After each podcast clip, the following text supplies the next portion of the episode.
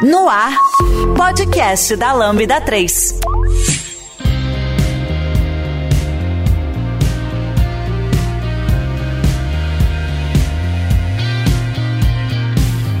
Olá, eu sou o Fernando Kuma e esse é o podcast da Lambda 3. Hoje nós vamos falar sobre cirurgia refrativa. Aqui comigo hoje estão Thaís Martins, Pedro Fernandes, Charles Costa. Não se esqueça de dar 5 estrelas no nosso iTunes, porque ajuda a colocar o podcast em destaque. E não deixe de comentar esse episódio no post do blog, em nosso Facebook, SoundCloud e também no Twitter. Ou se preferir, mande e-mail pra gente no podcast.lambda3.com.br. A Lambda 3 é uma empresa de tecnologia com expertise comprovada na construção de produtos digitais e soluções customizadas de ponta a ponta, que transformam o seu negócio para uma nova realidade. Saiba mais no site lambda3.com.br.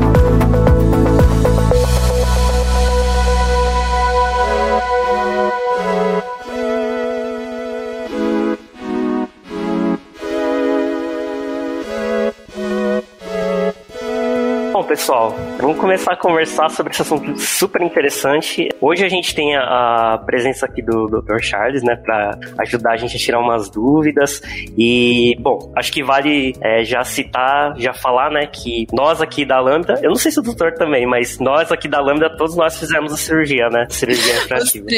É, e acho que pra gente começar, né, só pra começar a entrar no assunto, é, eu acho que vale a pena falar o que, que é a cirurgia refrativa, né? É, o doutor pode dar uma ajuda pra gente aí? Posso, claro um que eu posso sim. Eu gostaria inicialmente de agradecer mais uma vez a Lambda 3 pelo convite para estarmos aqui compartilhando um pouquinho da nossa experiência e nosso conhecimento. Muitíssimo obrigado. Obrigado, Thaís, o Pedro e a você, Fernando, por estar compartilhando esse momento conosco. Cirurgia refrativa, gente, é um tema muito interessante dentro da prática oftalmológica, tá bom? Quando os pacientes, em geral, escutam sobre cirurgia refrativa, ele basicamente pensa naquela cirurgia que, que, que consiste na aplicação do laser na córnea. A gente vai tentar dividir em dois grandes grupos, tá bom? Então eu tenho cirurgia refrativa, que eu aplico laser na córnea, eu mudo curvatura, eu diminuo espessura. Com isso, eu consigo corrigir miopia, hipermetropia astigmatismo. A gente depois vai conversar um pouco mais sobre isso, mas assim, uh, quando o paciente não tem um grau muito forte, a gente faz cirurgia refrativa aplicando laser na córnea. Mas existem as exceções. Existem pacientes que têm, por exemplo, muito grau, 10 graus, 12 graus, 15 graus em geral, a córnea não suporta uma aplicação de laser tão grande porque ela pode sofrer um pouco de mudança na sua estrutura. Então, nesse caso, a gente faz uma cirurgia refrativa implantando uma lente dentro do olho. Não é a lente de catarata, que geralmente acontece na fase mais avançada da vida, por volta de 60 anos de idade. Então, cirurgia refrativa, de uma maneira geral, seria eu aplico laser na córnea para corrigir graus menores, abaixo de 8 aproximadamente, ou eu implanto uma lente dentro do olho para corrigir graus mais fortes. Caraca. Esse daí é o famoso entrar na faca, né? Literalmente. Hoje não é entrar na faca, é entrar no laser, viu, Fernando? Ah, entendi. Ah, esse, esse processo de colocar lente também é feito com, com laser? Isso, correto. A gente ah. pode utilizar a opção de laser também. Na verdade é o seguinte, eu preciso entrar dentro do laser. Vou fazer uma comparação. Quando você entra na sua casa, você precisa de uma porta de entrada, uma porta de acesso. Da mesma forma, com a cirurgia refrativa, quando eu vou implantar uma lente dentro do olho, então eu preciso entrar dentro do olho. Existem os métodos tradicionais ou convencionais que a gente confecciona algumas aberturas. Você pode fazer isso com lâmina ou pode fazer isso com laser, tá bom? Mas existe a opção da gente fazer a cirurgia 100% a laser. Ah, entendi. Uhum. Eu, eu, fiz essa cirurgia, acho que, eu nem sei, acho que deve fazer mais de 6, 5 ou 6 anos. 5 ou 6 e, é, e, e, eu fiz esse que realmente é só o laser que corrige, né, o isso, formato. Você, você lembra mais ou menos que tipo de grau que você tinha, quantidade de grau? Eu tinha, acho que 3 graus e meio, era uma coisa assim. De miopia, provavelmente, né? É, e foi Isso. assim, eu fiz até inclusive é, por indicação da minha oftalmologista na época, porque eu já tava no, acho que no terceiro ano seguido que eu tava fazendo exames de, de vista, até eu achava que, tava, que precisava aumentar o grau do meu óculos, mas na verdade ela falou assim, acho que provavelmente você deve estar com a vista cansada, porque eu começava a ver as coisas um pouco desfocadas, mas eu já tava um tempo sem aumentar o grau, né? E aí, eu, aí ela falou assim, ah, parece que estabilizou, né? Parece que não, não tá mais aumentando, então talvez seja uma, uma opção. Eu nunca tinha nem pensado, na verdade, né, é, em fazer cirurgia. Mas aí o oftalmologista perguntou assim, né, se eu tinha interesse em fazer, talvez. Aí eu, aí eu fui, né? Tipo, eu topei e fui, fui nessa. Vocês também, é, a Thaís e Pedro aí, como é, como é que foi com vocês? Vocês já tinham planejado fazer a cirurgia? Estavam esperando o momento? Eu, eu uso óculos desde novinha e sempre aumentava o meu grau, né? Todo ano aumentava o meu grau. Então eu já sabia que quando eu fizesse 22, 23, que é a idade que dizem que o grau estabiliza, eu ia querer fazer essa cirurgia, né? Então eu tinha muito medo de, de chegar lá no momento, fazer os exames e, e ver que não, não dá. Porque retina fina, já, já ouvi falar isso, né? Ah, porque o grau não dá, o grau não estabilizou, algo do tipo. E também tinha muito medo de como que funciona, né? Tá mexendo no olho, dói, não dói? Aí eu pedi até a ajuda do, Fer, do, do Pedro, né? Pra saber como que funciona o processo durante, no pós. Uhum.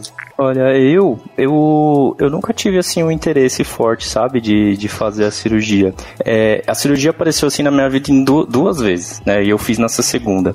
A primeira vez foi o, o oftalmologista que cogitou, né? Falou: olha, acho que você tá num, num momento legal para fazer a cirurgia. É, momento legal, assim, acho que dado ali é, a, a, as condições ali da, da minha visão, né? Da estabilidade, essas coisas que a Thais comentou. E só que assim, eu tava num outro momento, né? Eu tava estudando ali, eu tava meio preocupado um pouquinho mais com a parte profissional. E ele falou: olha, você vai fazer cirurgia numa quinta-feira e você vai voltar na sexta para eu dar uma olhada. E aí você talvez não consegui enxergar muito bem nesses primeiros dias. Aí eu falei, ah, não vai rolar. né? Eu, eu, eu tô num curso de pós-graduação, tá, tá complicado. Mas assim, essa minha visão naquele momento foi porque eu não tava muito preocupado com em fazer essa cirurgia, né? E aí eu não fiz, eu não fiz nesse momento. É, aí passou um tempo, eu casei, né? E aí minha esposa começou a falar, oh, vai lá, faz a cirurgia, né? Acho que vai ser legal. e aí eu, e aí dessa vez eu fiz, né? Que foi no finalzinho acho que de 2019, se eu não me engano. É, aí eu fui lá e, e voltei com o mesmo profissional. Eu, eu passo com esse, com esse oftalmologista há muito tempo já, desde pequeno, assim, como a Thais falou, né? Eu uso óculos dele. Eu acho que eu só, eu só consultei com ele, sempre. Sempre Caramba. fui com ele. Na verdade, não. Diz a minha mãe, eu não lembro, que a primeira vez eu passei com o pai dele. Mas eu não lembro, era muito pequenininho. Caramba. E aí depois foi só com, com o mesmo oftalmologista. E aí ela, né, falou, vamos lá, vamos fazer. Aí fiz lá os exames todos, uma porrada de exame, né? E ele falou, ah, não, dá pra fazer. Aí eu fiz, né? Dessa vez eu fiz. E foi assim que aconteceu. Mas, de novo, não era que eu, eu queria lá fazer, né? Foi uma coisa que meio que veio, aconteceu e eu acabei fazendo. Caramba. Interessante, né? É, Mas eu- o. Eu falei, Kuma, depois eu queria até fazer uma pergunta sobre essa questão do laser aí, mas é, continue aí. É, até ah, é, seguindo esse, esse papo nosso aqui, né? é, aproveitando o Dr. Charles aqui para poder ajudar a gente, né? que hoje a gente vai, vai tirar todas as nossas dúvidas. É, a- a- apesar de ter é, conversar com pessoas, né, que também fizeram e a cirurgia e todo mundo foi contando também casos, ah, eu me consultei lá com o oftalmologista, era um momento. Eu particularmente não sei exatamente quais são os pré-requisitos para uma pessoa fazer a cirurgia, porque tem toda essa, é, eu vi todas essas coisas já, tipo, ah, você tem, é, sei lá, acho que a córnea é mais fina, ou, por exemplo, já tá estável o grau, não tá aumentando mais. Tem várias coisas que a gente ouve por aí, mas eu nunca sei exatamente o que que é verdade mesmo, quais são realmente pré-requisitos, né? E o que que é, tipo, só o que a gente imaginou que ouviu de algum lugar, ou que é ou não é. É, o que que- quais são os pré-requisitos para que uma pessoa possa fazer né, essa cirurgia? Fernando, você comentou na tua fala inicialmente, quando estava passando com a colega, ela disse para você, olha, provavelmente o grau está estável. Então, em geral, quais são os critérios que a gente lança para indicar cirurgia refrativa? O primeiro e o mais simples dele, essa vontade manifesta do paciente. Porque o Pedro falou, ah, nem queria fazer cirurgia, não sabia se tinha e tal. Então, vamos pensar do ponto partida inicial. É um indivíduo dizer, doutor, eu estou aqui porque eu já ouvi falar e eu gostaria de melhorar minha qualidade de vida, diminuir minha dependência aos óculos, submetendo a cirurgia refrativa. Então, esse é o primeiro desejo. O desejo manifesta o paciente, eu quero operar. Segundo, idade mínima, 18 anos de idade. Ah, sabe, é assim, pessoal, hoje, na verdade, aquela definição, ah, o grau se estabiliza por volta de 20 anos de idade, não, 18 anos de idade, não. Em geral, existe uma tendência do grau se estabilizar por volta da terceira década. E alguns pacientes que antes, outros pacientes que depois. Mas o que é que acontece? Se eu tenho um histórico do meu paciente ao longo do tempo, se nos últimos dois anos, depois dos 18 anos de idade, o grau está estável, isso é um sinal muito claro que provavelmente não vai sofrer mais mudança daí para frente. Tanto tem situações do paciente com 21, 22, 23, até depois dos 30 de idade, o grau aumenta. Então a gente explica para não adianta nesse momento aplicar laser para corrigir grau, porque teu grau não está estável. Se eu aplico, se corrige o grau agora, você depois da cirurgia vai receber influência genética para que o grau continue aumentando. O pessoal confunde isso com a tal da volta do grau. Na verdade, o grau não volta desde que ele esteja estável. Uma vez estável, ele não vai mais sofrer mudança. E aí é o, critério que a gente utiliza. Vontade manifesta do paciente, no mínimo 18 anos de idade e estabilidade do grau. E quando é que o grau está estável? Ou o paciente traz o histórico dele para mim com as últimas receitas, ou quando ele já é paciente meu e eu conheço.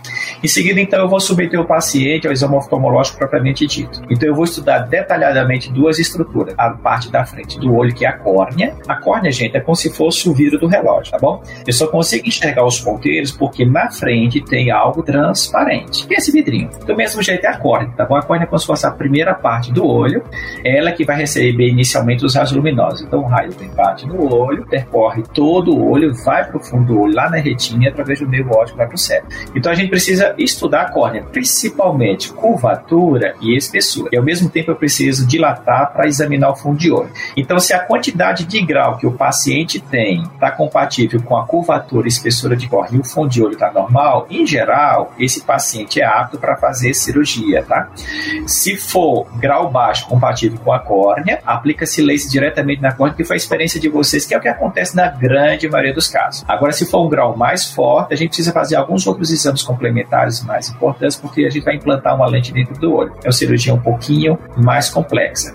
Então, em resumo, o que, é que a gente faz? Vontade manifesta do paciente. Grau estável, pelo menos um ano. O ideal seria até um pouquinho mais, dois anos. Idade mínima, 18 anos. Aí em seguida a gente vai fazer os exames. Vamos estudar detalhadamente a córnea. Hoje, no passado a gente tinha topografia de córnea e hoje a gente tem a tomografia de córnea. É o exame que me dá mais informações a respeito da estrutura da córnea como um todo, principalmente a parte da frente da córnea, a espessura da córnea e a parte de trás da córnea. Em seguida a gente precisa pingar a gotinha de colírio para encontrar o grau real do paciente e ao mesmo tempo examinar o fundo do olho. Termina nessa etapa, os pacientes preenchendo os pré-requisitos para fazer cirurgia refrativa, então a gente vai conversar com ele a respeito das modalidades de cirurgia refrativa. Ah, entendi. Entendeu? É, então, porque realmente, quando. É, eu lembro que quando eu tava fazendo os exames para fazer cirurgia, eram vários exames e eram coisas que eu nunca tinha feito antes, assim, de. Pra, eu acho que eu fiz esse de topologia mesmo, né? Topo, é isso mesmo? Topografia. Topografia do. Da córnea. É, e acho, acho que era isso mesmo, para medir a espessura, mas isso, aí veio uma dúvida minha. Essa é. espessura é porque quando, a gente, quando aplica o laser, ele realmente ele muda a espessura da córnea para ajustar isso. o grau? O que a gente faz, na, na verdade, é o seguinte: tenta imaginar que quando a gente pensa em grau, vamos pensar nos graus mais comuns: miopia, hipermetropia, astigmatismo. O míope é o paciente que, por natureza, tem um olho um pouquinho maior do que a média. Vamos pensar a média em torno de 22,5, 23. Então a luz vem, não consegue chegar no fundo do olho, ela para no meio do caminho, porque o olho é grande, o paciente é míope.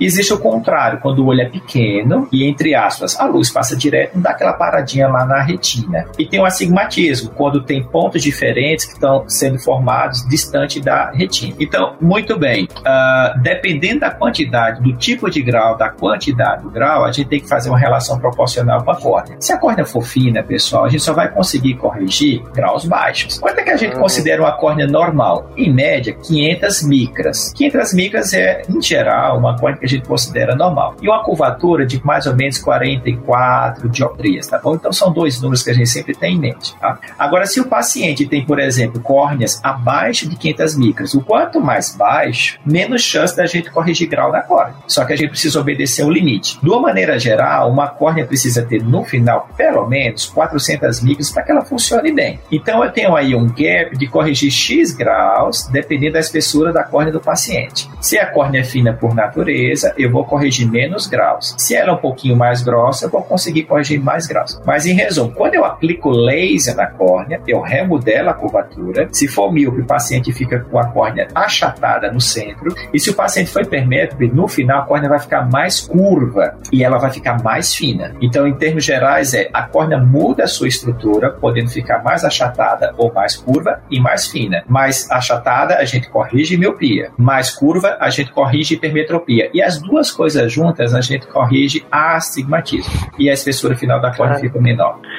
Caramba! Caramba, complexo, né? Eu não É sabia desses detalhes, complexo, não. é complexo. Caramba! É bem Eu interessante. até, eu até sabia, porque quando eu ia fazer, eu fui muito atrás. Nossa, eu vi vídeos no YouTube, eu pesquisei muito, eu perguntei pra quem já fez. Eu queria até fazer uma pergunta é, em relação ao in- incômodo que a pessoa sente no momento do procedimento, vai de pessoa pra pessoa, porque assim, é, tem lá o colírio anestésico, né? Então eu entendo que a Uhum. pessoa não, não tem que sentir nada, e, e realmente eu não senti nada, nenhum incômodo.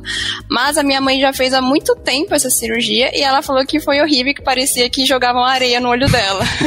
essa era a referência que eu tinha da cirurgia.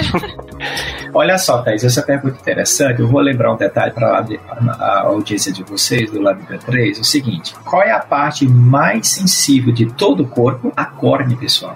A córnea, para vocês terem ideia, ela é mais ou menos de 500 a 600 vezes mais sensível do que a pele e aproximadamente 100 vezes mais sensível do que a polpa do dente. E por que, que a córnea é tão sensível? Porque ela é ricamente inervada. A córnea não tem vasos sanguíneos, mas ela tem nervo.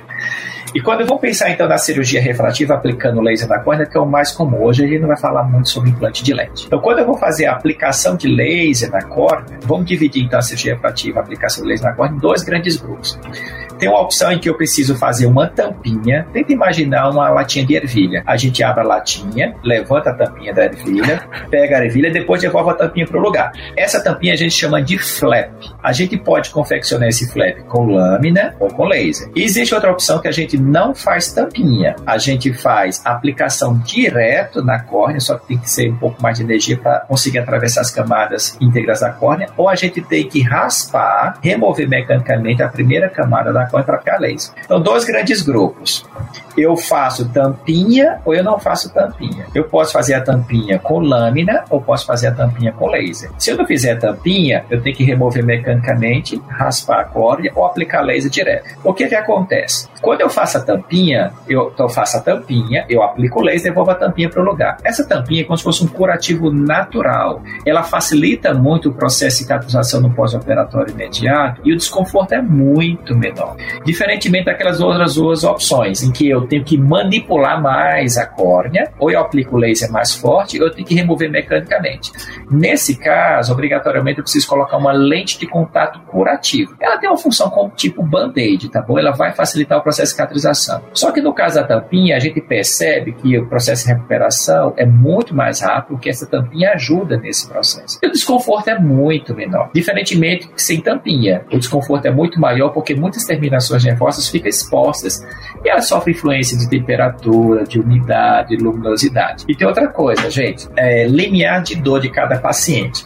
É interessante o seguinte, vamos pensar numa cirurgia sem tampinha que causa muito desconforto. Então eu tenho um paciente que tem graus parecidos, a gente faz a mesma cirurgia, tem pacientes que às vezes, doutor, tô com muito desconforto, coça, queima, arde, dói, lacrimeja, fica vermelho, não tô enxergando bem.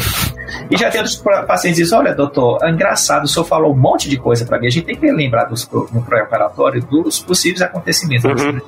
Aí o paciente diz, doutor, sinceramente, eu tive um leve desconforto, a vista está um pouquinho embaçada, mas você acredita que, o Fernando já está dizendo eu, É, assim, eu? Foi tranquila para mim. Então, Uhum. o limiar de dor também está associado. Então, vamos pensar assim: a córnea ela é ricamente elevada, ela, por natureza, manifesta dor. O quanto o paciente vai manifestar vai depender muito da técnica cirúrgica e do limiar de dor do próprio paciente. Pode ser um pouquinho mais confortável ou um pouquinho mais tranquilo. É. Ô, Fernando, você lembra qual que você fez? Até porque você, né, você sinalizou aí que você teve menos irritação. Eu tive muita. E eu sei que eu fiz essa que foi até com, com a raspagem mecânica ali. Cara, eu não, eu não tenho certeza, eu não me lembro, porque acho que diferente da Thaís, eu não pesquisei nada, eu não olhei vídeo, eu não fiz. Porque assim, falei, eu, nunca. Eu confio na oftalmologista e eu nem procurei pesquisar nada e eu não realmente não me lembro qual foi o método que, que foi a minha cirurgia, mas eu acho que, ouvindo o doutor, eu provavelmente fiz esse da tampinha, porque eu não Isso. tive, é, eu não tive quase nada, assim, é lógico, você fica um pouco incomodado, você não consegue enxergar muito bem, mas tudo isso de sentir arder ou sentir desconforto, quase que não senti nada, assim. Foi só esse período de realmente voltar a enxergar bem, mas é, eu pingava lá, né, os colírios de, acho que era de duas em duas horas, sei lá. Eu tinha um período lá, eu ia pingando lá e descansando. Então não tive nenhum desconforto, assim, foi bem tranquilo para mim. Ah, para mim foi, eu até para quem pergunta para mim, ah, como é que foi? Eu falo, foi tranquilo, pode ir. eu vou começar até a falar assim, é, vem aí. é, mas assim, ó, Charles, acesse lá as redes sociais dele, você vai ter mais informações. Boa.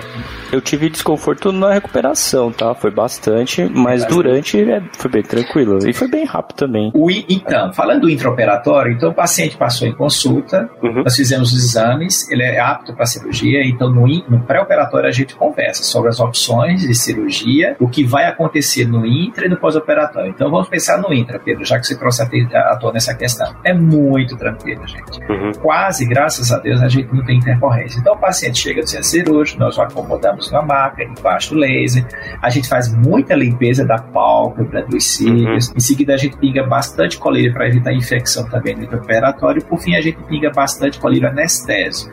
E a gente precisa, então, colocar o aparelhinho para manter as pálpebras abertas. Em seguida, a gente uhum. posiciona o paciente embaixo do laser e diz: olha, fica olhando essa luzinha.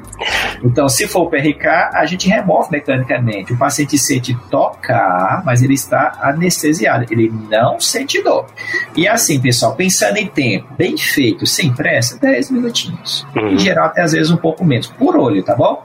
Então a gente posicionou, se for o PRK, então a gente remove mecanicamente a primeira camada, fez todo essa, é, é, esse cuidado com relação à limpeza, pingou as gotinhas de colírio, colocou o aparelhinho para manter as pálpebras abertas, começou a cirurgia propriamente dita. Se for sem tampinha, remove mecanicamente e aplica o laser. Ou se for aquela sem tampinha, que a gente também pode aplicar o laser direto. Terminou o olho, outra coisa muito importante. Ah, doutor, a gente faz os dois olhos no mesmo dia? Há pelo menos 10 anos se faz os dois olhos no mesmo dia.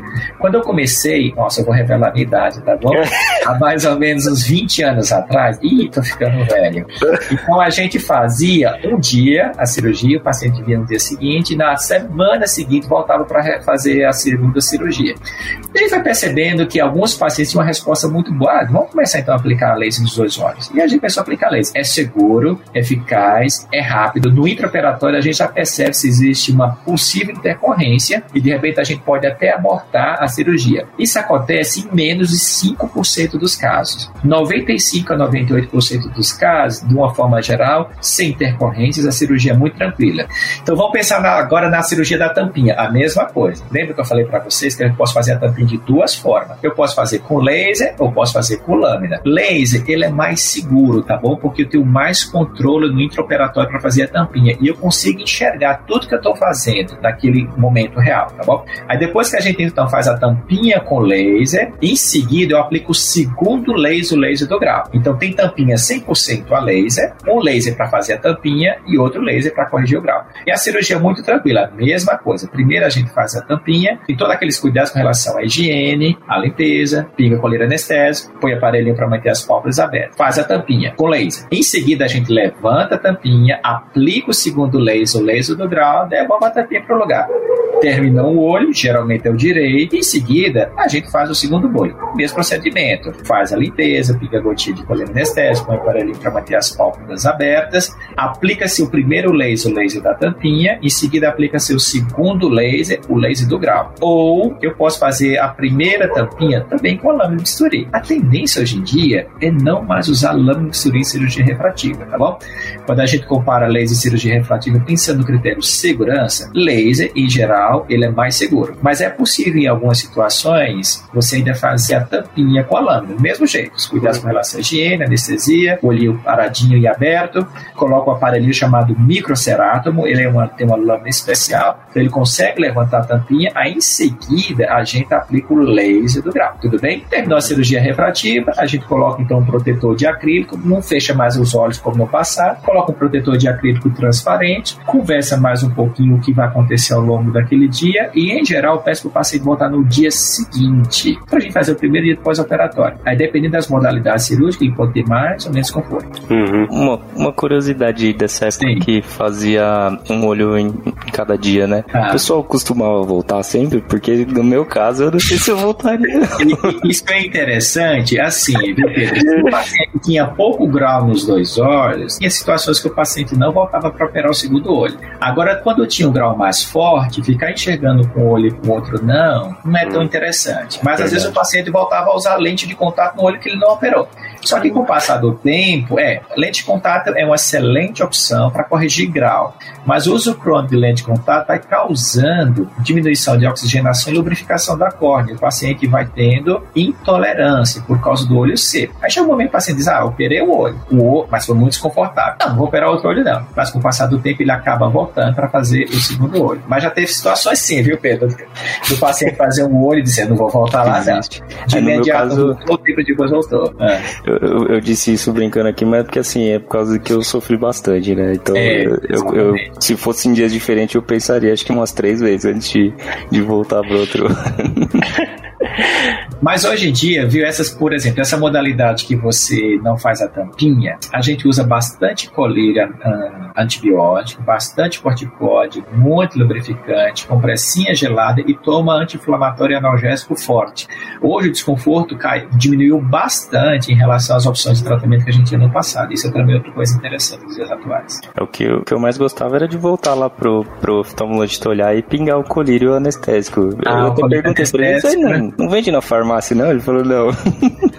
Na verdade, o que é que acontece? O colírio anestésico ele é excelente para aliviar o desconforto momentâneo. Só que tem alguns pacientes que não querem passar pelo processo natural de recuperação. Usa excessivamente o colírio anestésico e isso pode causar efeitos colaterais. Um deles muito comum é a coisa chamada úlcera neurotrófica. Então, olha só, eu saí de uma condição que o paciente não tinha problema sério no olho, a não ser grau, fez a cirurgia, teve as, uh, o pós-operatório normal, que para alguns casos é mais desconfortável, e abusou do uso do colírio anestésico, que acabou desenvolvendo outro problema que não tinha nada a ver com o problema inicial dele. Então, assim, por questão de segurança do próprio paciente, é interessante realmente você não fazer o uso excessivo do, do anestésico, por isso que ele fica restrito para uso em ambiente de consultório, clínico hospital. Uhum.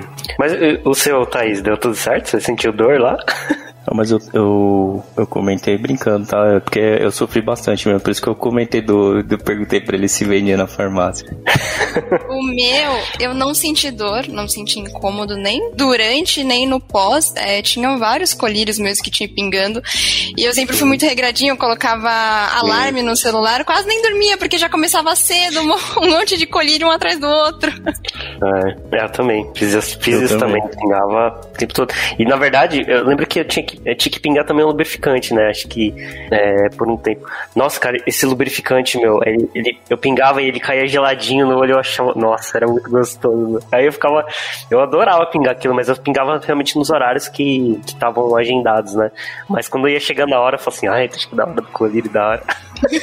Os colírios lubrificantes, viu, Fernando? Principalmente se conservante, você pode usar livre demanda, uhum. porque ele acaba não causando quase nenhum efeito colateral, principalmente os colírios sem conservantes, e ele gera conforto e bem-estar. Uhum. Eu não sei se a Thaís lembra, eu provavelmente devo ter dito para ela, olha, Thaís, nós vamos então seguir a receita, mas algumas coisas você pode usar exaustivamente. Por exemplo, fazer compressinha gelada e pode usar colírio lubrificante. Eu geralmente digo para o paciente usar até às vezes de hora em hora, no primeiro e segundo uhum. dia. Depois a gente vai diminuindo. Mas em geral, o colírio lubrificante, principalmente o sem conservante, dá uma sensação de conforto e bem-estar. Ele ajuda a regularizar também a superfície aquática e ajuda também a recuperação mais rápida e o paciente voltar a enxergar melhor. Uhum. Nossa, a é... gelada eu usei bastante, viu? É bem, é, é, é bem legal.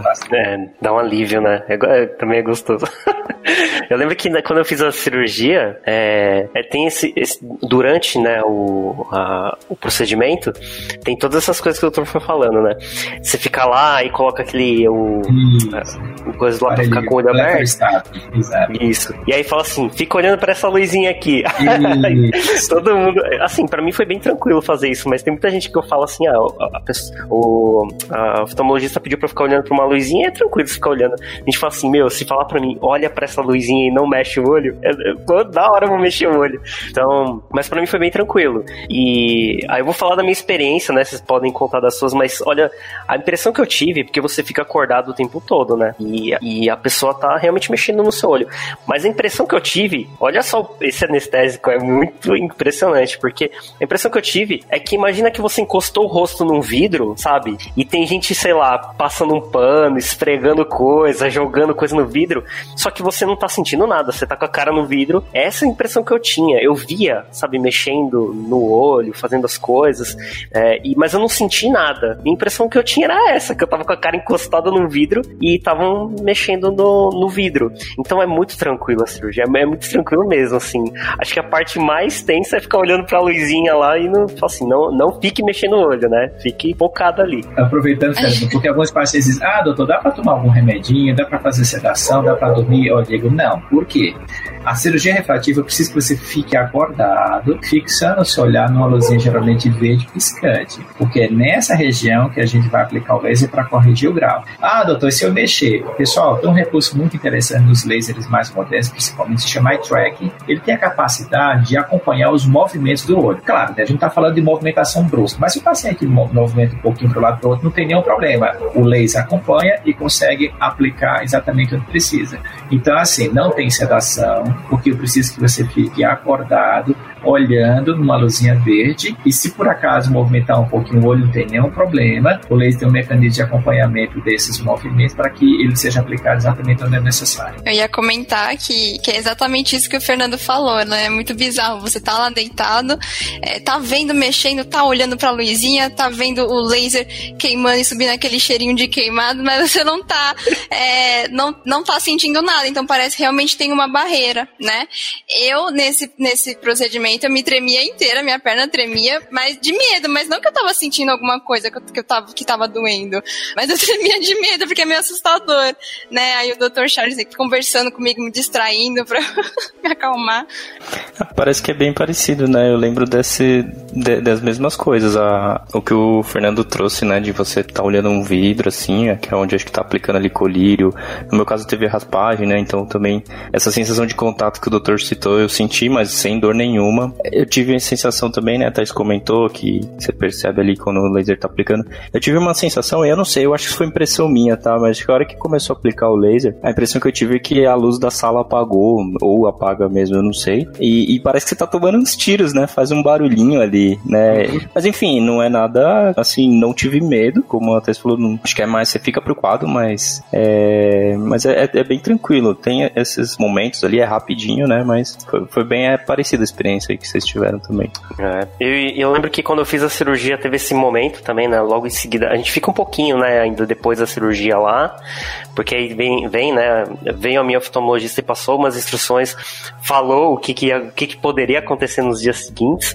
E para mim foi bem tranquilo, assim. Tipo, eu, então é legal porque você sabe o que esperar. Então você já prepara a sua alma pra talvez sentir incômodo, sentir é, arder, não sei. Ela, ela, falou algumas coisas eu nem me lembro, na verdade, porque eu não senti nada, assim, que é, das coisas que ela falou que eu poderia sentir. Eu lembro que no dia seguinte, quando eu voltei para fazer aquela consulta, né, logo em seguida, teve um rapaz que fez também no mesmo dia e também voltou no dia seguinte, né? Ele, ele fez a consulta antes de mim e ele sentiu tudo que ela falou tudo. Todas as coisas que, que acho que poderiam dar de incômodo deu para ele. Ele sentiu, acho que tudo. E para mim foi completamente diferente. A gente fez a cirurgia no mesmo dia, com a mesma pessoa. É, então acho que foi quase tudo igual, assim, né? Só que para esse outro rapaz, a, nossa, o, o dia seguinte foi acho que bem mais bem mais tumultuado do que o meu, assim. Foi, o meu foi bem tranquilo. Eu fui pingando, né, os, né, os colírios, né, as coisas que, que eu tinha que ir pingando, se respeitando os horários e para mim deu tudo certo. Mas você vê que para cada pessoa realmente, né? Acho que tem pessoas que realmente é, acabam sentindo mais é, esses efeitos, né? De passar. Mas no final das contas, acho que acaba dando certo para todo mundo. Mas acho que é um pouquinho mais sofrido para um e para outro.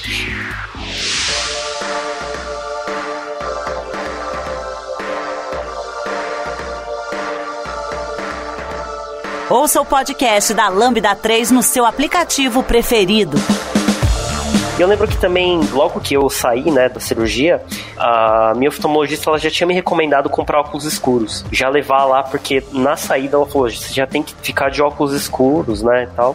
E eu fiquei um tempão usando isso daí. Eu nem, eu não lembro qual que era a recomendação dela, mas eu, eu acho que eu até fiquei mais tempo usando, assim, tipo, o tempo todo, né, é, os óculos escuros. Acho que você também, né, Pedro? Eu lembro que quando você fez, a gente já tava na Lambda, né? Você, você ficou um tempão também usando óculos escuros, né, assim. Sim, é, eu não, eu não levei no dia da cirurgia, né? Mas depois da cirurgia, né, fui para casa e toda vez que eu saía na, na, luz do dia, tendo ou não sol, tava de óculos escuros. Por isso que você via lá, né? Eu chegava na lâmpada de óculos escuros, aí lá eu tirava porque tava lá dentro. Aí eu ia almoçar, óculos escuros. Eu também segui essa por um bom tempo também, de também melhor é, exagerar um pouco do que faltar, né? Então, por um bom tempo eu ficava de óculos escuros. Lembra que eu comentei com vocês que a parte mais sensível do corpo é a córnea? independentemente de cirurgia, é até uma orientação geral de saúde oftalmológica, todo mundo deveria usar duas coisas, um óculos escuro e um colírio lubrificante, independentemente de cirurgia. Quando você faz a cirurgia, a cirurgia por si só acaba causando um trauma na córnea. E a córnea ela é muito sensível. E uma das maneiras de você diminuir a exposição da córnea aos fatores externos, poluição, ventania, fumaça, ar-condicionado, sol, é colocando a barreira física. No caso, um óculos escuro. E essa sensibilidade realmente varia de pessoa para pessoa. Você comentou, Fernando, no dia seguinte, tinha duas situações, você estava super tranquilo e o, a mesmo, um outro paciente fez cirurgia. Eu não sei se ele fez a que você fez, acho que você fez provavelmente a de tampinha, ele fez sem tampinha, e provavelmente ele tinha um limiar de dor um pouquinho menor do que você, e aí ele realmente teve um pouquinho de desconforto né, pós-operatório. Mas em geral, por causa disso, pessoal, a córnea ela é muito nervada, ela é a parte mais sensível do corpo, ela sofre muita influência dos fatores externos, e em geral é aconselhado você usar óculos escuros independentemente de cirurgia. Outro detalhe, geralmente os óculos escuros, quando são comprados nas óticas de tradição, ela já vem com proteção ultravioleta de aproximadamente 70%, 80%, tá bom? E usar os ultravioletas quando você se expõe excessivamente, realmente ele pode causar trauma não só na córnea, mas nas partes mais internas do olho, tá bom? Então é importante sim usar óculos escuros, tá bom? E colher lubrificante, porque hoje a gente vive outra coisa importante no mundo digital, principalmente nas grandes metrópoles. Hoje, para onde você olha, computador, celular, tablet, é isso? Isso, o, Pedro já mostrou aqui o colírio dele. E aí a gente repara assim, quando você está trabalhando na tela, você fixa a olhar no objeto, você quase não pisca, a lágrima evapora, o olho fica seco e o músculo do olho vai ficando cansado, a visão fica passado ao longo do tempo. Outra dica interessante, aproveitando a nossa, nosso podcast sobre cirurgia refrativa, de uma forma geral, é interessante quem usa muita tela fazer intervalos frequentes de descanso e pingar sempre colírio lubrificante. Apenas um comentário à parte que fala a respeito de prevenção de saúde ocular. Deixa eu pegar um, aproveitar esse ponto, é, que foi o que me passaram, eu passei isso para Thaís também, eu vou confirmar agora com o especialista. A questão de não, não esfregar o olho, né? Após a cirurgia não pode, e aí o que eu sei também é, você nunca deveria fazer isso, independente de cirurgia. É, não é verdade? verdade? Não, não é, não é, bem assim, né? Então lembra que quando você faz a cirurgia com tampinha, a gente levanta a tampinha e devolve a tampinha. Com o passar do tempo, aquela tampinha, ela se acomoda bem no leite receptor. Mas os primeiros dias, digamos que ela ainda está um pouco vulnerável. Se você faz um movimento, se você coça forte o olho, existe uma chance da tampinha sair do lugar. Se isso acontecer, a vista vai ficar embaçada, você tem que voltar para o seu cirúrgico para colocar a tampinha no lugar. Numa outra modalidade que você não faz tampinha, forma uma pequena feridinha na córnea. A córnea está muito sensível. Se você vai manipular, você causa mais um trauma. Então, assim, tem situações que realmente o paciente acaba coçando um pouquinho. O ideal é não coçar. Se por acaso coçar, coça pouco. Quando eu digo para o paciente, então, o que, é que você vai fazer para não coçar? Duas coisas. Abusa do colírio lubrificante e faz um pouquinho de compressinha gelada. De uma maneira geral, isso ajuda bastante. Só que você está chamando atenção, Pedro, para um outro problema. Existe uma condição chamada ceratocone. Falando novamente de córnea, tá bom? Apenas um comentário à parte, além da cirurgia pratica. Ceratocone é uma condição de origem da genética, natureza inflamatória, em que a córnea ela vai ficando pontuda, barriguda e afinada. E está comprovado pela literatura científica, se você é portador de ceratocone, você está numa fase que a doença está progredindo, geralmente na adolescência, por volta de 15 a 25 anos de idade, quando você coça, você estimula a superfície ocular a produzir algumas séries de substâncias que vão acelerar esse processo de ficar pontuda, barriguda e afinada. Mas geralmente o ceratocone ceratocone vem acompanhado também de alergia ocular. Então, assim, só falar para o paciente não coce não é suficiente. Você tem que dar opções para ele também se sentir mais seguro e não coçar. Se for cirurgia, pinga colírio lubrificante e faz compressinha gelada. Agora, se ele tem ceratocone e tem alergia associada, ele tem que também pingar lubrificante, tem que pingar, às vezes, corticóide, antialérgico e às vezes também fazer a compressinha gelada. Com isso, ele vai ter menos vontade de coçar. E aí a gente então consegue um meio termo em que o paciente se coçar, coça pouco e não coça forte. E isso não vai interferir, por exemplo, na, na no pós-operatório da cirurgia refrativa, ou se ele for portador, por exemplo, de um ceratocone. Então, você fez, o Thaís, você fez a cirurgia quando você já estava na Lambda? Sim, é, né? Eu fiz em setembro do ano passado. Está recente, eu ainda estou em acompanhamento, que é um ano de acompanhamento. Eu já tenho consulta marcada com o Dr. Charles aí. Olha só. Ah, então você praticamente não teve é, essa coisa de ficar usando óculos escuros, né? Porque você passou a maior parte do tempo em casa, né? É, mas quando eu precisava sair, eu colocava o óculos. Aí falando um pouquinho até da questão do, do colírio, eu sei que é, é muito importante usar e tudo mais, só que eu não tenho usado, né? Eu não sinto falta, não, não sinto secando, não sinto necessidade de usar, mas eu sei que tem que usar. Aí quando eu lembro, eu dou umas pingadinhas. É, em, em, geral, realmente, para esse mais jovem, que não tem, principalmente quem não tem alergia, por exemplo, que não é usuário de lente de contato, acaba realmente tendo menos desconforto. A ideia de você usar colírio lubrificante é como se você trabalhando preventivamente, tá bom? É mais ou menos a ideia do cinto de segurança. Ó, cinto de segurança, a rigor, eu estou me expondo a um risco, né? Mas eu posso ficar sem cinto de segurança, mas eu sei que o cinto de segurança, ele me dá mais segurança. Não significa dizer que eu não vou sofrer um, um acidente pode acontecer alguma coisa comigo, mas eu me sinto mais confortável. É preventivo.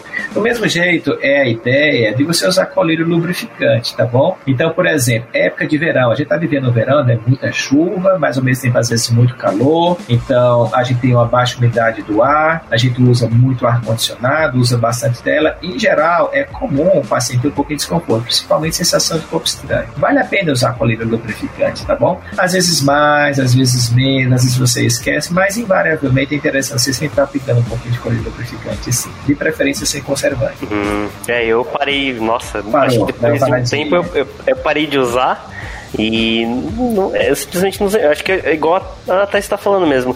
Eu, eu também não sinto assim é, a falta. Então, eu acho que é meio ruim porque a gente tem o costume de só usar quando a gente se sente incômodo, né? Então, eu acho que eu vou até voltar a usar para prevenir essas coisas. Vou começar a usar regradinho agora. É. Caramba. Então não precisa ficar muito preocupado, tá bom? Realmente uhum. o critério de sintoma, ah, tô, tô, sentindo algum desconforto, principalmente sensação de corpo estranho, irritação, uhum. fica sugestivo de falta de lubrificação, um pouquinho de olho seco. Todo mundo, na verdade, tem olho seco, tá? Alguns têm olho seco, geralmente a maioria das pessoas tem olho seco leve.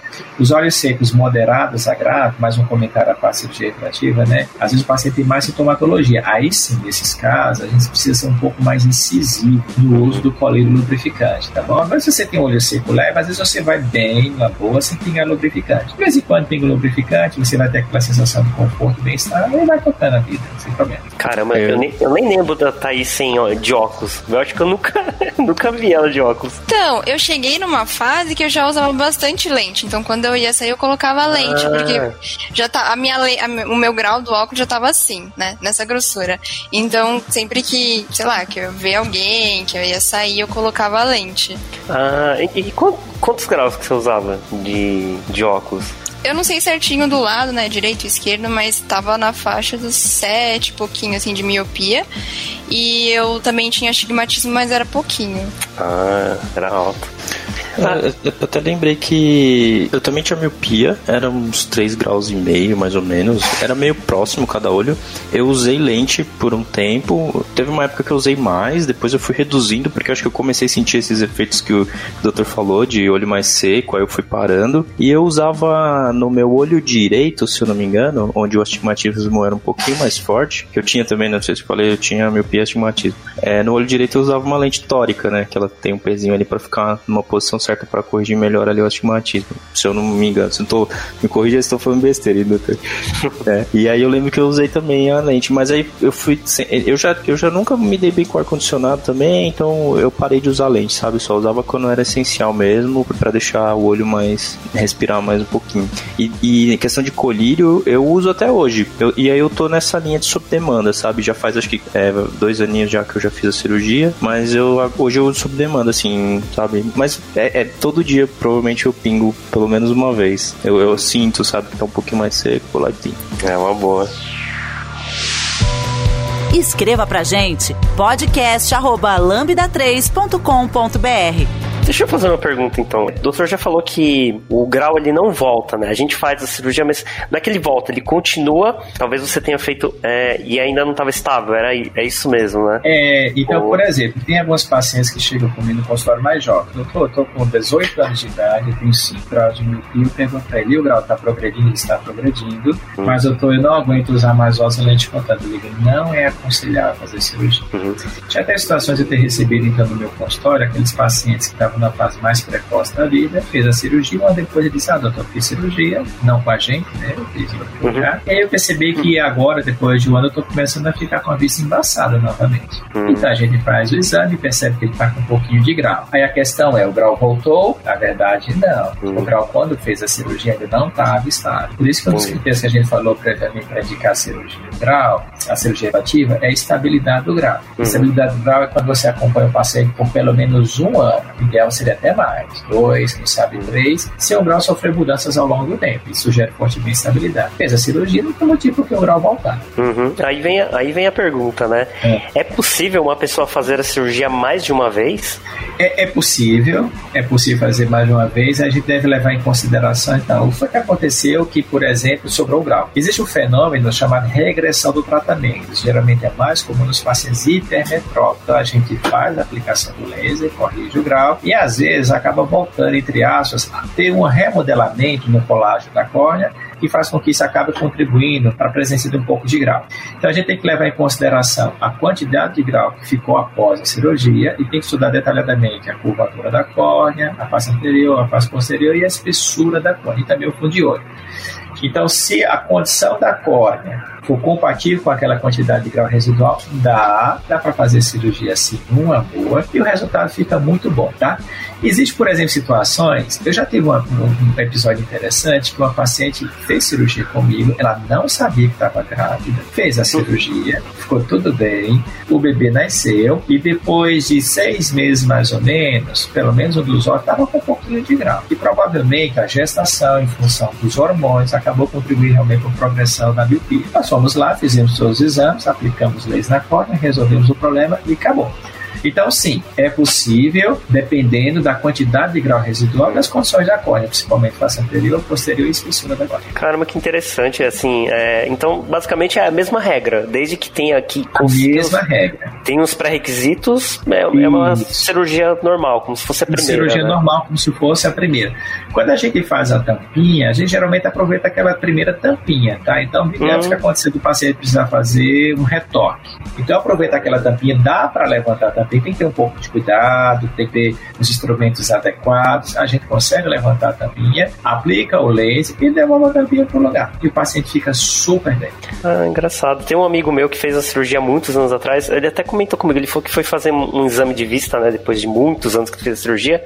Engraçado, porque ele falou assim que a pessoa que fez o exame dele, né? A, a pessoa oftalmologista lá, não era a mesma que fez a cirurgia, né? Foi que a pessoa olhou assim, né? Deu, foi examinar, falou assim: você já fez cirurgia, né? Ele falou que é possível, então, né? Quando vai fazer o exame, perceber que a pessoa já fez uma cirurgia antes, né? Principalmente a cirurgia com tampinha, porque a tampinha hum. acaba deixando, digamos, uma pequena cicatriz. A olho nu, não dá para enxergar tão claro, né? hum. né? Mas quando a gente faz o exame, a gente coloca naquele aparelho chamado lâmpada de fenda. Na verdade, aquilo é um microscópio de aumento, a gente consegue aumentar hum. em quantidades consideráveis o tamanho da estrutura da córnea, e com isso a gente consegue, então, analisar detalhes. É possível, sim, com facilidade a gente identificar se o paciente já fez cirurgia ou não refrativa, principalmente a modalidade com tampinha. A minha, se eu não me engano, foi a sem tampinha, né? Eu fiz a PRK e no final eu lembro que colocou uma lente protetora, né? Que depois que tinha que tirar depois de uma semana. E foi um parto para conseguir tirar essa lente, porque eu não deixava. Ele hum. tentava tirar com, com, uma pinça e eu tipo já fechava o meu olho com medo. foi muito difícil. Mas então, no seu caso, Thaís, se a gente teve que remover mecanicamente a primeira camada da córnea, é obrigatório o uso dessa lente de contato curativa. A córnea leva mais ou menos sete dias para que ela se auto-regenere. A córnea tem essa capacidade, viu, gente? Então, as células vão crescendo da periferia em direção ao centro, de baixo para cima, e à medida que esse processo vai evoluindo, os sintomas vão diminuindo e a visão vai melhorando. Uhum. Por volta de uma semana, a gente vai perceber uma melhora significativa. Então, no caso do PRK, a gente então remove a lente de contato e o paciente já pode voltar praticamente a uma vida normal depois de uma semana aproximadamente. Trabalho, estudo e até alguns esportes, tá? Dá para voltar normalmente à prática. Uhum. É verdade, né? Eu lembro que quando eu fiz a cirurgia foi parecia mágica. Terminou a cirurgia, coloquei o óculos escuro e falei, tô enxergando tudo, é incrível. Aí depois passa, vai passando o tempo, né? Umas horas ou o primeiro dia, aí você já começa a não enxergar nada. aí fica tudo bagunçado. É verdade, eu lembrei até de uma cena de eu levantando, né, do procedimento e já conseguindo olhar o relógio. Eu tinha um relógio, se eu não me engano, e já consegui enxergar melhor. E eu falei, caramba, eu já tô enxergando. É muito mágico, é incrível. pra quem não fez ainda. E a primeira coisa que vem na cabeça, né? Já tô enxergando sem óculos. É. Né? Já, já você já começa. Nossa, o que que aconteceu? É. Você até me fez lembrar de que antes da cirurgia, né? Você estaria aguardando a última vez que você tira o óculos, né? Você tira o óculos, deixa ele ali com alguém ou em algum lugar e você não vai mais colocar ele. Até porque, né? No, por mais que aconteça, né? Tomara que não, mas sobre algum grau, não é aquele óculos mais que vai te atender, né? É, totalmente. É uma, coisa é, é uma cena que me marcou. Entendo. É muito comum no dia seguinte os pacientes dizerem pra gente, doutor, eu consegui ler as placas de carro, coisa que eu não fazia antes. Isso é, é muito recorrente, tá bom? E outra coisa interessante que acontece, aqueles pacientes que tinham principalmente alto grau como a Thaís, depois de algum tempo, mês, dois meses, às vezes o paciente vai lá e esqueceu que fez a cirurgia. Tão bem que ele está, ele pensa que está com a lente de contato, ou ele automaticamente põe os óculos antigos nos olhos. Nossa, não estou enxergando nada. Ah, eu fiz cirurgia. Acontece esses dois fenômenos muito frequentemente. O paciente pode operar e dizer, doutor, estou conseguindo ler as placas de carro, e depois de algum tempo ele está enxergando tão bem que pensa que está com óculos, com de contato, ou às vezes ele automaticamente põe os óculos por causa daquela dependência que ele tinha dos óculos. Quando ele põe, fica tudo embaçado. Ah, eu fiz cirurgia, tá tudo bem comigo. Isso é muito comum também. Sim, Nossa. no começo foi muito assim mesmo, porque eu sempre fui muito dependente do óculos. Eu acordava, a primeira coisa que eu pegava era o óculos, né?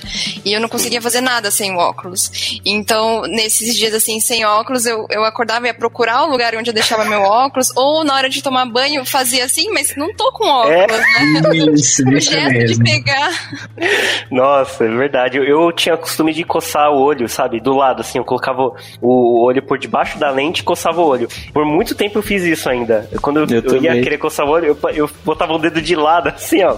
Porque era costume de não pôr o dedo na lente, né? Eu Nossa, demorei pra perder esse costume. Eu tinha essa mesma sensação. Às vezes alguma coisa incomodando nos cílios, né? Eu ia por aqui, assim, ó, pra passar bem devagarinho. Mas peraí, não tem mais nada aqui.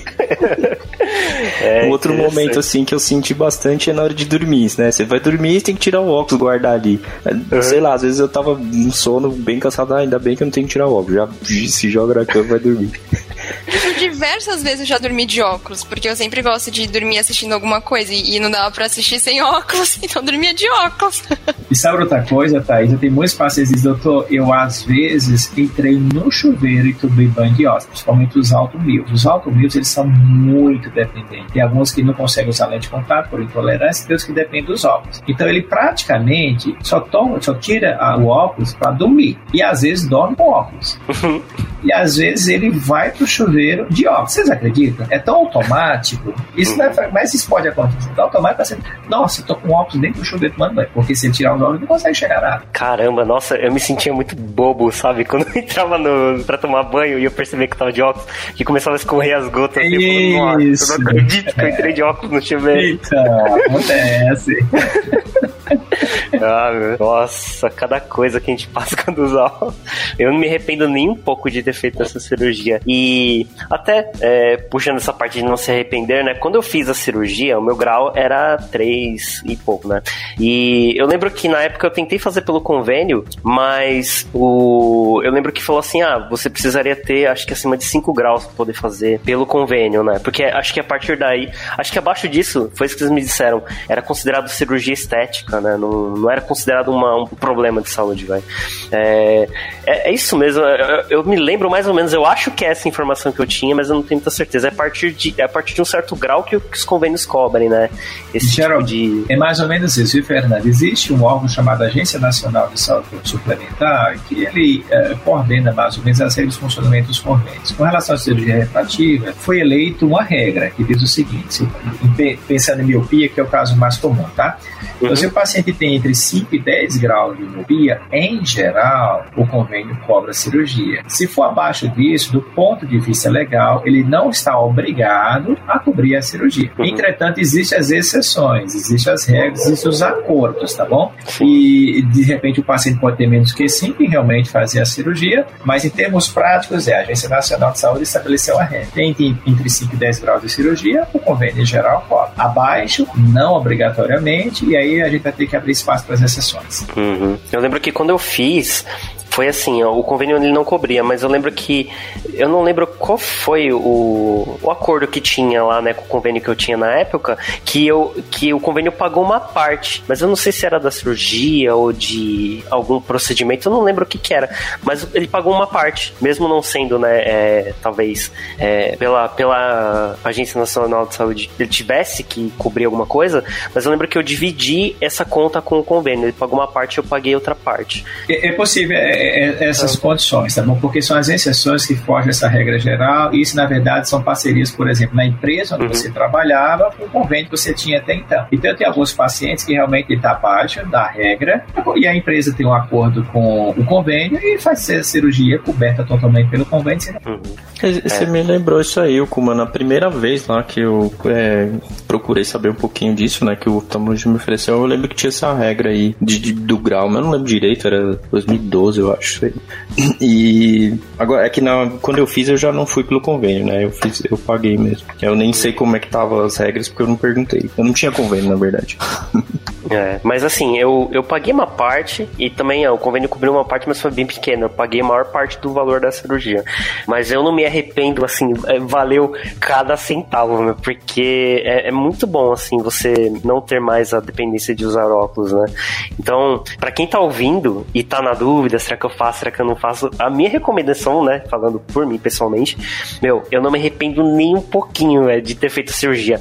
Nem pelo custo que foi, nem pelo, pelo pós-operatório, né, pela recuperação, por nada. Assim, tipo, a, a, o, o, ganho de qualidade de vida que, que eu tive depois da cirurgia, assim, valeu cada, cada centavo e cada esforço, sabe, pra recuperação. Então, se alguém tiver na dúvida, pelo menos por mim, eu acho que pode ir lá e fazer porque é muito bom. E interessante, Fernando, o que você está falando é assim: se você por acaso, digamos que você é um candidato que foge à regra de cobertura do convênio, você precisa fazer esse investimento. Mas se você pegar esse valor e diluir ao longo do tempo e comparar, eu não vou fazer a cirurgia, eu vou ficar dependendo de lente de contato, é muito mais custoso o lente de contato a longo prazo do que aquele investimento que você faz pontualmente para fazer sua cirurgia refrativa. Economicamente, a longo prazo, a cirurgia refrativa é muito melhor. E uma coisa muito importante que você chamou a atenção é qualidade de vida. Eu digo para meus pacientes, quanto custa você se levantar de manhã, você conseguir escovar seus dentes, tomar seu banho, você pegar sua chave, você dirigir metrô, ônibus, pro teatro, cinema, pro shopping, academia, estudar, trabalhar, sem óculos e sem lente de contato, enxergando bem. Uhum. E aí, se a gente coloca na balança, o investimento que se faz realmente é, não é tão alto assim, considerando uhum. o benefício que você vai ter a, a, a longo prazo. É, eu lembro que eu fiz essa conta também. Enquanto eu gastava Isso. trocando de óculos, fazendo exames, é. todas essas coisas aí. É verdade. Quando a gente E põe na eu, ponta assim, do lápis, vale a pena. Vale. Porque assim, eu não sei vocês, mas eu, eu sempre ia, eu sempre vou ainda, né, no oftalmo uma vez por ano, pelo menos, né. Quando tem alguma coisa né, diferente, é, eu vou mais vezes. Mas assim, se tá tudo bem, pelo menos uma vez no ano. Ele recomenda seis meses, né, mas eu, às vezes eu vou, não. Pelo menos uma vez por ano eu vou pra ver como é que tá. É, e aí tem, tem isso, né, tem mais óculos, tem mais lente, tem colírio, tem um monte de coisa, né, e realmente o custo compensa. É, e assim, eu que tive um pós, uma recuperação mais chata, né, eu sofri um pouco, né, e eu não, não escondo isso pra ninguém quando pergunta, porque acho que é importante saber que você pode ser uma pessoa que vai sofrer um pouquinho mais. Mesmo assim, eu ainda digo que vale muito a pena, assim, é a qualidade de vida mesmo. Tem também a questão econômica aí, que você vai economizar, mas é, é muito bom, é muito bom mesmo. Apenas um comentário importante, Pedro. Quantas vezes eu tenho que passar no médico oftalmologista? Gente, independentemente de cirurgia, tá? A primeira consulta oftalmológica é na maternidade. Ou, ou o médico oftalmologista ou pediatra precisa fazer aquele, aquele teste do, do olhinho vermelho, tá bom? Aquele é importante. A segunda consulta, em geral, com um ano. E aí, uma vez por ano, tá bom? E depois que você faz a cirurgia refrativa, mesmo você não tendo um grau, um grau muito perto do zero, você precisa de contato, é importante você passar em consulta oftalmológica de rotina pelo menos uma vez por ano, para você estudar a saúde do olho como um todo. Então você faz os exames básicos, que a gente vai tá- ver lá na frente, a gente coloca naquele aparelhinho, mede pressão, pinga gotinha, vê fundo do olho. E às vezes precisa também fazer exames complementares para estudar detalhadamente, de maneira mais objetiva, as estruturas do olho. Então, assim, independentemente de cirurgia, todo mundo deveria passar em consulta oftalmológica pelo menos uma vez por ano. E tem outra coisa interessante, se existe histórico na família de problemas oculares, principalmente degeneração macular relacionada à idade, glaucoma, é possível que você seja um candidato. E tem outro problema, que algumas doenças, como por exemplo o glaucoma, elas são silenciosas. Geralmente você não sente quase nada, porque você vai perdendo o campo visual da periferia em direção ao centro. Agora, se você demora muito tempo para passar em consulta oftalmológica, se a doença estiver no estádio muito avançado, fica difícil a gente recuperar aquele que ele perdeu. Então fica mais uma vez aí o alerta das consultas oftalmológicas de rotina, pelo menos uma vez por ano. Ouviu, né, Thaís? Tá, tá, tá alertado aí. Tem que voltar lá uma vez por ano, hein? Eu ainda tô no acompanhamento, né? Já tem, Tá. tipo, tem março marcado, porque eu, eu fui no finalzinho, assim, do ano passado e, e eu já marquei, já deixei marcado. Hum. É, e até pra não parecer estranho, né? A gente fala de uma vez por ano, mas não quer dizer que eu, eu vejo o oftalmologista, o oftalmologista uma vez no ano, né? É como o doutor falou, você vai lá, faz a consulta, ele vai pedir alguns exames, você faz os exames, volta. Mas é, essa rotina toda uma vez por ano, né? Na minha época de, de usadora de óculos, usuária de óculos, eu só ia pra fazer o exame pra ver o grau mesmo. Nunca fiz nada além disso. Fiz outros exames depois é, que eu ia fazer a cirurgia, né? Que precisa. Ah, O, o ideal, na verdade, é que na nossa prática, é porque como eu sou um cirurgião refrativo, a gente tem uma tendência a fazer além do exame básico. Né? O exame básico é isso que eu falei para vocês, tá? Pede para ler as letrinhas lá na frente, faz de microscopia, avalia a motilidade dos olhos, mede a pressão do olho e examina o fundo do olho. Geralmente é isso que acontece, mas além disso, existem algumas situações que de repente é interessante você pedir exames. Pedir exames para estudar detalhadamente a curvatura da córnea, espessura da córnea. Aí você vai estudar a estrutura do olho. Fundamental também sempre pegar aquelas gotinhas de colírio, pessoal, para examinar o fundo do olho, tá bom? Isso é importante. Então, fica aí também a dica. A gente que faz cirurgia refrativa, em geral, a gente faz o exame realmente que tem eh, é mais completo, um pouquinho mais completo. Além da rotina, a gente sempre tem exames complementares que são importantes para estudar o olho como um todo. Uhum, boa. Bom, pessoal, acho que deu pra gente dar um geralzão, né, de, do que, que é a cirurgia refrativa, a gente conseguiu falar um pouquinho das nossas experiências. E antes de terminar, eu queria agradecer muito, muito o doutor por ter é, separado esse tempinho, né, pra tirar umas dúvidas, pra conversar com a gente, pra ouvir as nossas histórias, né, de, de pessoas que não enxergavam tão bem, agora estão aí enxergando tudo sem óculos, né, deixando de entrar no chuveiro de óculos. É, e eu espero que a gente possa conversar mais vezes, né? Porque tem vários assuntos é, relevantes e é, a gente já sabe que o doutor tem um canal, né? Já tá aí nas redes sociais divulgando várias coisas legais, né? Sobre é, assuntos relacionados, né? À visão. E a gente vai te pedir, né? Para deixar os links, a gente vai colocar os links no post do, desse podcast. Então, para as pessoas que quiserem ter mais informações, né, eu acho que podem entrar. Como é que as pessoas conseguem entrar em contato com o doutor? Eu queria mais uma vez a, agradecer a Lambda 3, agradecer a você, Fernando, ao Pedro e a Thaís pelo vídeo. Prazer poder estar aqui com vocês para a gente compartilhar um pouco de nossa experiência e conhecimento.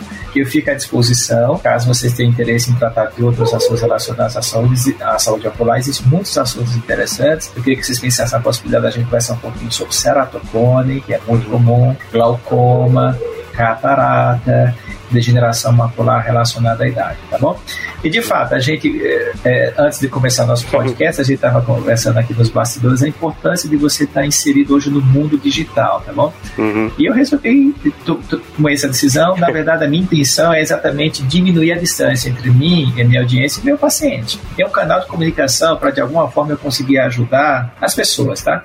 Então, se você quiser me encontrar, é muito fácil. Toma nota aí, ó. Dr. Charles Costa oftal. Então você vai me encontrar com esse endereço drcharlescosta.oftal. Vai me encontrar nas principais mídias sociais, no Instagram, no Face, no LinkedIn. E aí a gente pode bater papo, conversar, pode me enviar mensagens e vai tirando dúvidas, tá bom? Pessoal, muito obrigado pelo convite, foi um prazer estar com vocês. A gente está aqui à disposição para novas experiências dessa natureza.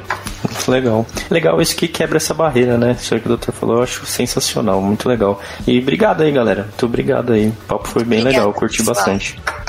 Legal, pessoal. Bom, então a gente se vê por aí. Não deixem de dar uma olhada lá então no, nas redes sociais do doutor lá e da Lambda também, para saber mais informações. E a gente deixa os links no post do blog. Certo, pessoal? Muito obrigado e até a próxima. Valeu! Valeu! Valeu. Você ouviu mais um episódio do podcast da Lambda 3.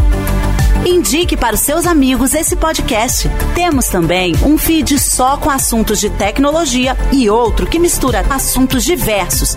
Toda sexta-feira, sempre com o pessoal animado da Lambda 3.